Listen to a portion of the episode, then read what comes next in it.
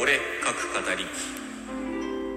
はい、皆さんこんにちは、ケイリンです。この番組は私、ケイリンが推しのアイドルの話や好きな本の話、自分の創作の話などを好き勝手に語り散らす番組です。ということで今回ですね、月曜日なので推し語りという、かつては頻繁にやっていた、最近あまりやってないですけどもね、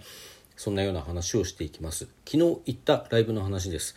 何のライブに行ってきたかというと私の推しアイドルの一つであるまあ今のところねこうメインで推していたと言っていいホームみたいな感じのね主現場っていうんですかねそういう感じでライブに行っていたグループレオワンダーの昨日がラストライブでした。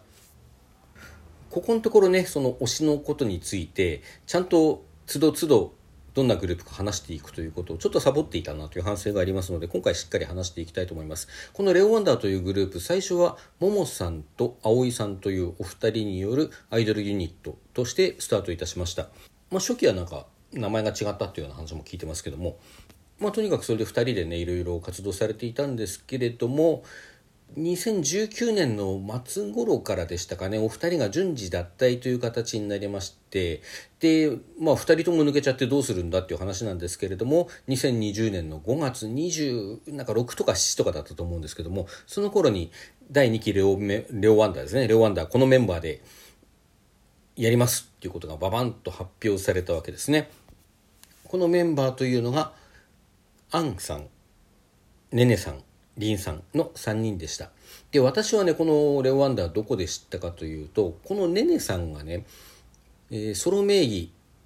ねねのねとしてまあでも以前はそのうちやるねとして、まあ、ソロで歌っていたんですよね。そのそのうちやるね時代の音源というのをサブスクのおすすめに上がってきたのを聞いてこりゃいいって言ってハマってですねじゃあこの人は今どんな活動してるんだ新曲は出てないのかライブはやってないのかとかそんなようなことが知りたくて、まあ、検索しますわね。検索したところどうやらそのうちやるねさん僕が知ったのはね、えー、2010年6月頃だったと思うんですけどももうすでにだから解明をしていてねねねのねという名前になっているっていうことだとかどうもレオワンダーというアイドルグループのねねという名前で参加するらしいっていうねそういうことが分かったんですね。ところが、まあ、参加が分かったと言ってもですね2020年の5月とか6月とかいうとねまあ大体お分かりかと思うんですけれどももうコロナ禍に入ってちょうど間もない頃ですよね、えー、一番そのライブするだとかまあ僕の趣味である合唱するだとかね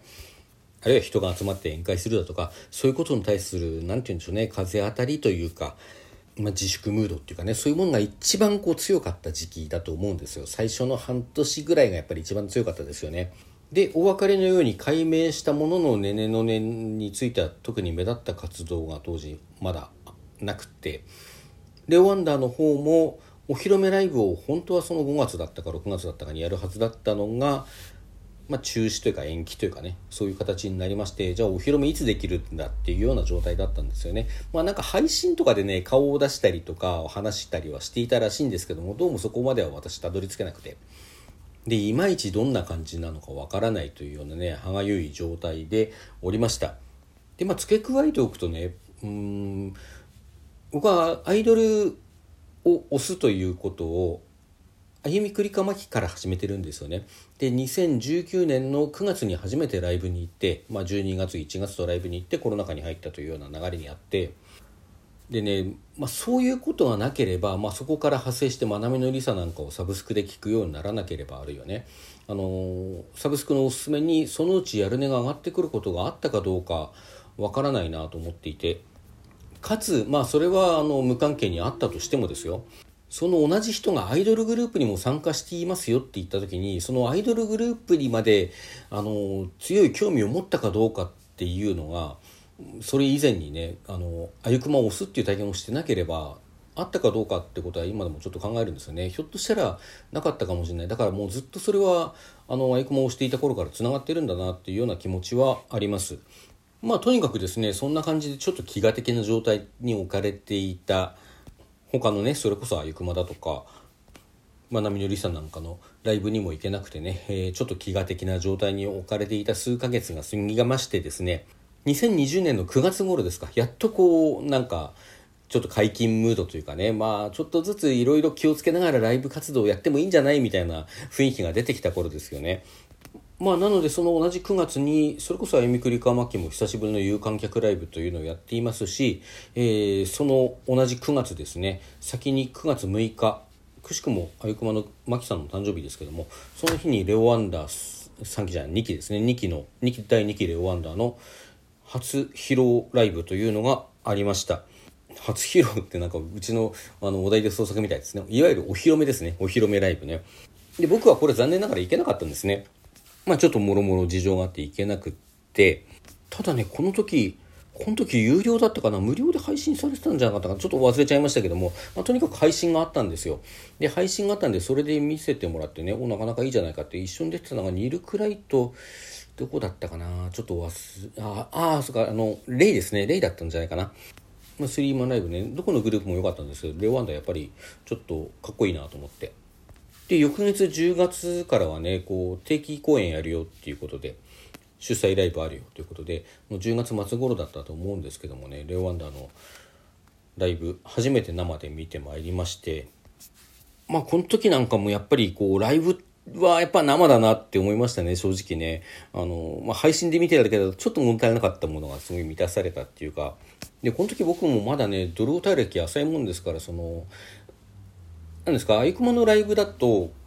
事前に物販があってさ、そこでなんか買ったりして、あの、一定以上の金額を買った人だとか、何かに当たった人だとかっていうのが、こう、握手会に参加できるみたいな、そんな、あの、感じだったんですよね。だからいわゆるチェキ券を買って特典会っていうようなあの流れをよく知らなくてですねで特典会やりますって言われてたんだけどなんか特典会ってどうやったら参加できるのかなって思いながら 思いながら一人で帰っちゃったんですよその時はね。だから全然ご挨拶とかしないであの見るだけ見て帰っちゃったって感じだったんですけどまあでもすごくあこれはいいやってここれからも来ようって思ったのはよく覚えてます。ただ当初はね正直あの、まあ、ねねさんの声がいいなっていうのがあってねねさんって要するにそのうちやるね元そのうちやるね、まあ、当時だとねねのねさんですよね。のあの声がいいなもうとにかくそれが聞きたいなっていうのが一番トップにあってほとんどそのために言っていたようなところはなくはなかったですね今にして思ってもね。まあ、それが回数を重ねるごとにですねその3人のこうユニットとしての魅力っていうものにどんどん目覚めさせられていって、まあ、それと同時にこうアンさんとねリンさんそれぞれの魅力っていうのもやっぱり気が付かされていて、まあ、一時期はねね推し寄りの箱推しって言ってみたりね。いや、箱推し寄り、推し、ん？箱推し寄りのねね推しって言ってみたりね。まあなんかいろんな言い方してたんですけども、まあどんな言い方をするにしても、まあとにかくそのグループ自体がやっぱり大好きになっていったってことですよね。楽曲を提供しているのが、あの全曲を書いているのが、えー、バンド空想委員会のベーシストである岡田紀之さんっていう方でね。まあなのでこう結構ゴリゴリのバンドサウンドなんですよ。そんなところもすごく良かったし、あとプロデューサーの斉藤さんという方が全ての曲の詩を書いてらしてですねこれもなんか時にかっこよく時にちょっとグッとくるような歌詞だったりね、まあ、いろんな歌詞言葉がそこにあってまあ要するに気が付いたらすっかり夢中になってたっていうような話なんですよね。特に1周年ライブの時にこの3人でのこうパフォーマンスっていうのはすごい良くなったなって思っていて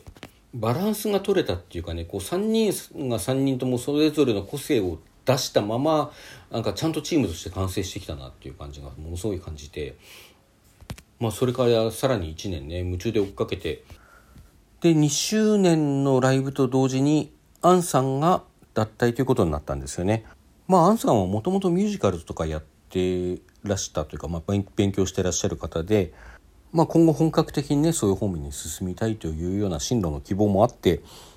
脱退ということになったんですけれどもまあその3人の最後のパフォーマンスもね本当にもったいないなと思いながらこれが終わっちゃうのかっていうのはすごく残念に思いつつ見ていました。まあでもとはいえね解散するわけではなく、えー、ねねさんもりんさんも残ってでまあ新メンバーとか入るのかなとかいろいろ、まあいろいろ考えたんですけども、まあ、2人で続けますっていうことをはっきり言ってくださってですね